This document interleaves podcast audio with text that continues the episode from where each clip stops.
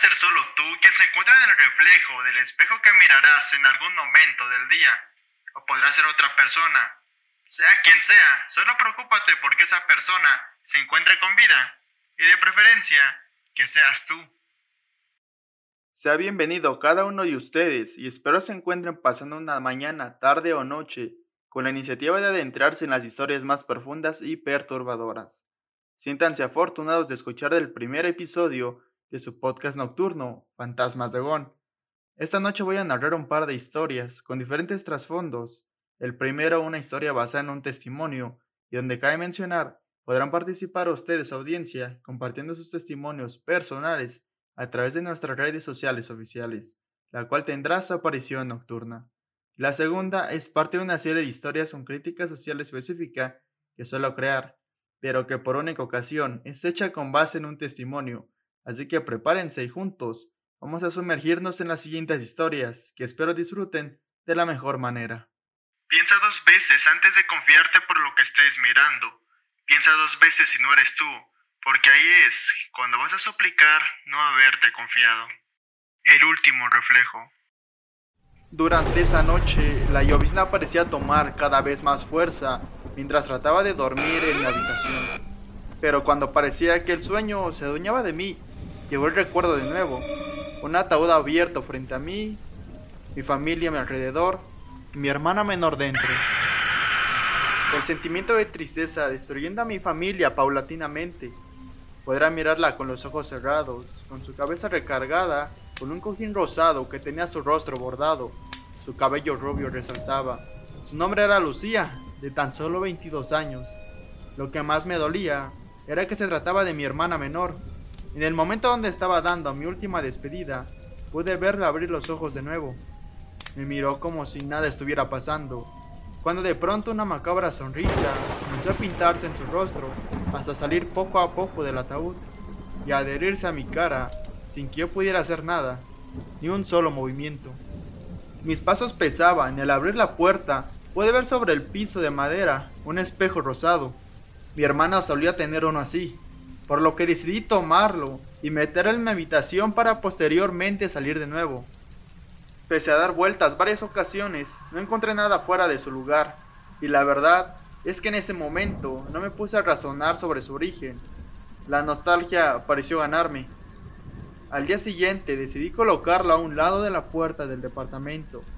Llegó el momento de salir a trabajar, pero antes me vi en el espejo y creo que me veía bien, o eso quiero imaginar. La sensación extraña me rodeó en todos los momentos.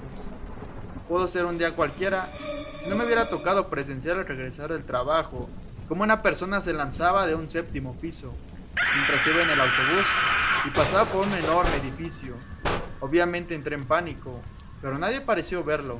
Me veían como un loco.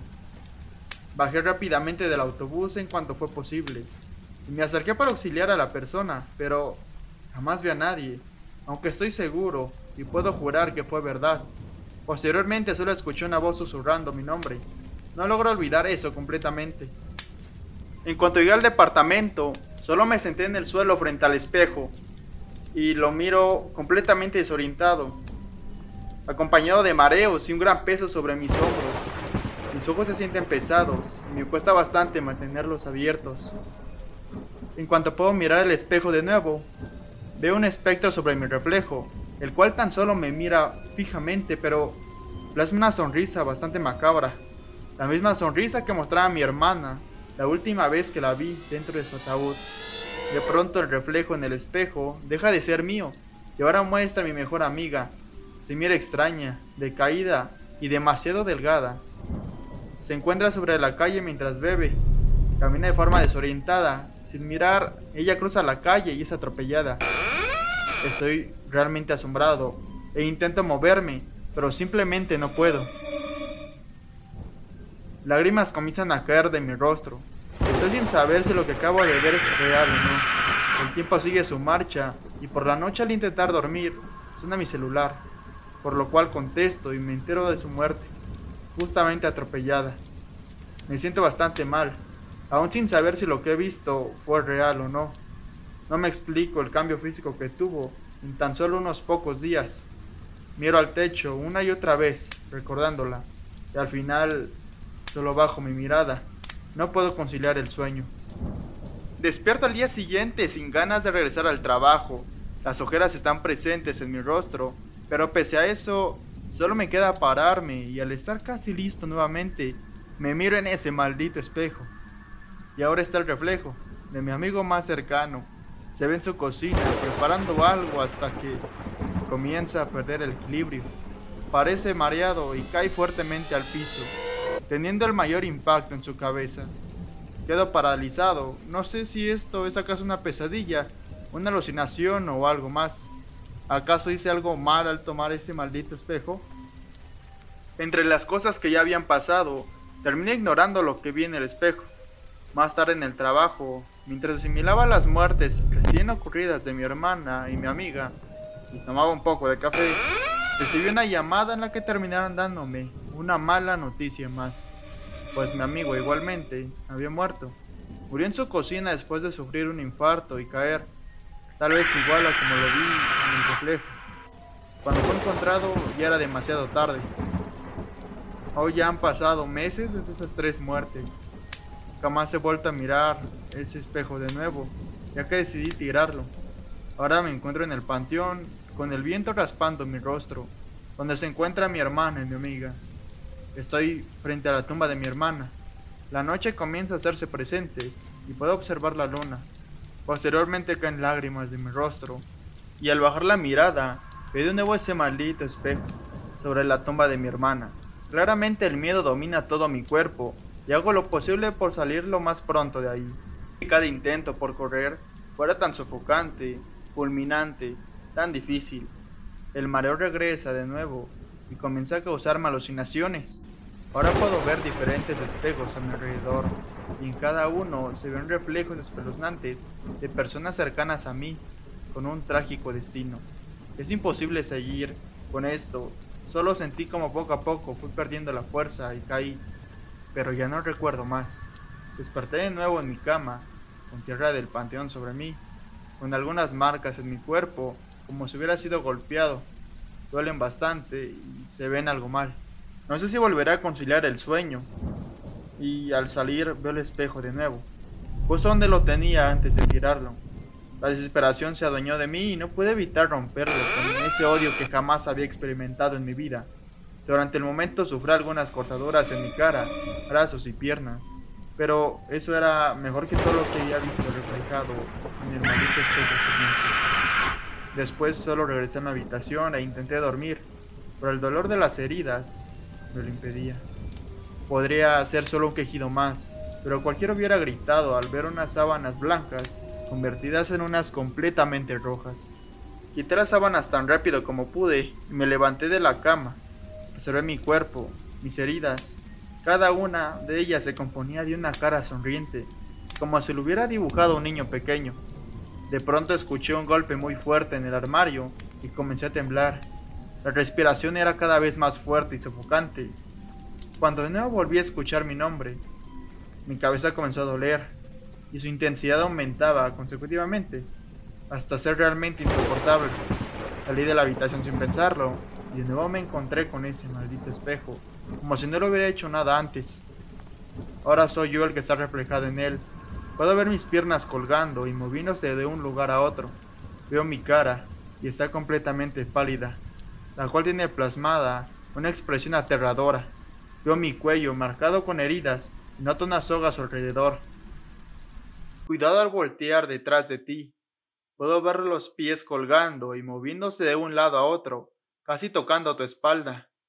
No vayas a pasar por lo mismo. Espectador. La siguiente historia es una metáfora de lo que viven muchas mujeres día tras día, en algún restaurante, en el trabajo, transporte público, entre otros, y lastimosamente siempre trae consecuencia alguna. En este momento te invito a ponerte en sus zapatos durante la siguiente narración y pensar si estás haciendo lo correcto cuando estás cerca de una mujer o si estás dispuesto a detener un maltrato o un asqueroso acoso. Buena chica. Era una noche bastante lluviosa. Yo trabajo en unas oficinas cerca de una estación de metro que prefiero omitir. Ese día me tocó salir muy tarde del trabajo por culpa de los jefes negreros que siempre están presentes, por lo que al salir caminé directamente a la estación lo más rápido posible. La verdad es de que entré tuve miedo, ya que la estación estaba casi vacía. Mi temor en ese momento era más por las historias paranormales que se decían de esa estación que por otra cosa, aunque a decir verdad hubiera preferido eso. Esperando en el andén, noté que al principio estaba yo sola. A veces solo colocarme los audífonos para evitar sentirme temerosa cuando estoy en lugares así. Y todo iba bien hasta que la vi. Una chica de unos 22 o 23 años tal vez. Era alta o al menos para mí. Era de tez clara y un cabello rojizo. Esa chica estaba actuando de forma muy errática en la esquina del andén, donde estaba esperando el metro el cual ya había tardado demasiado y comencé a preocuparme. Lamentablemente y sin darme cuenta, la tipa esa avanzó y cuando menos me pude percatar de su presencia, ella estaba casi a un lado mío, a cuestión de un metro y medio o poco menos. Para serte honesta, estaba muy inquieta, y tal vez no hubiera sido así si no fuera porque éramos las dos únicas personas dentro del andén. Y esa persona no me daba la suficiente confianza como para sentirme tranquila y menos cuando al día estar tan cerca de ella, noté que su piel parecía verse extraña, entre un toque pálido y verdoso. Ella desprendía un olor bastante penetrante, tanto que no soporté el olor y me moví teniendo mucha más distancia de ella. Pero supongo por un momento que fue mi culpa. No debía haberme retrasado tanto en salir del trabajo y llegar sola a la estación, sin importar que hubiera obtenido regaños de mi jefe. El metro cada vez tardaba más en pasar. No solía ser así porque constantemente lo tomaba ahí. Mi paciencia y tranquilidad dejaron de existir en ese instante. Comencé a desesperarme poco a poco sin siquiera tener una razón tan grande. Aunque el hecho de ser de las únicas personas eh, traía malos recuerdos que me atormentaban mucho.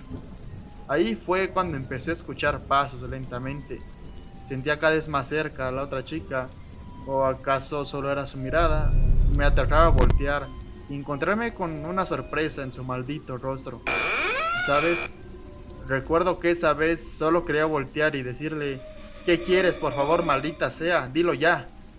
Y tal vez lo hubiera hecho si ella no me hubiera hecho gritar antes de decirlo. Pero qué mierda.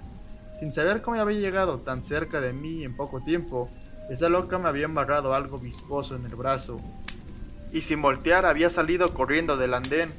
Pero no había nadie, ni siquiera algún policía de los que luego suelen estar ahí. Yo solo pensé, ¿de qué se trata esto? De pronto sentí el peso de alguien sobre mi espalda y caí.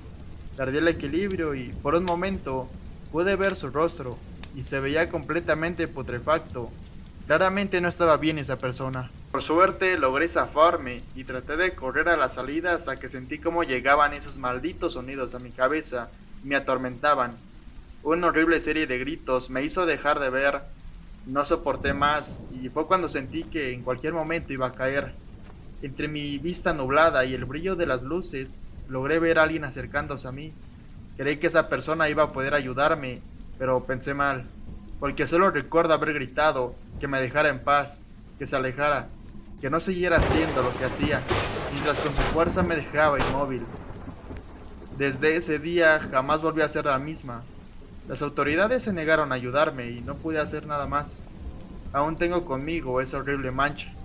Aún tengo conmigo el terror de verlo. Pero al mismo tiempo el deseo de hacer cumplir su merecido. Por algo observo su mirada de terror con tanta satisfacción, mientras se encuentra amarrado de todas sus extremidades. Pero tranquila, estarás bien, buena chica. La parte final de esta historia fue algo que esta chica me pidió crear, pues en ella queda el sentimiento de impunidad y esa herida es algo que ella aún no logra sanar. Es algo que personalmente me molesta mucho y que no podemos permitir que siga. A todas las chicas que nos siguen, sean siempre muy cuidadosas y jamás se confíen de nadie, ni siquiera de quienes supuestamente puedan ser sus amigos, ya que de hecho más adelante habrá una historia referente a ello. Por ahora, audiencia, disfruten del resto del día. No olviden que pueden seguirnos en nuestras redes sociales. Pueden visitar y compartir sus testimonios o historias a través de nuestra página de Facebook, Fantasmas de Gon, o a través de nuestra cuenta de Instagram, Fantasmas Gon Oficial, donde estaremos compartiendo contenido y nuevas dinámicas. Por ahora les deseamos una noche verdaderamente llena de tensión que los deje sin parpadear.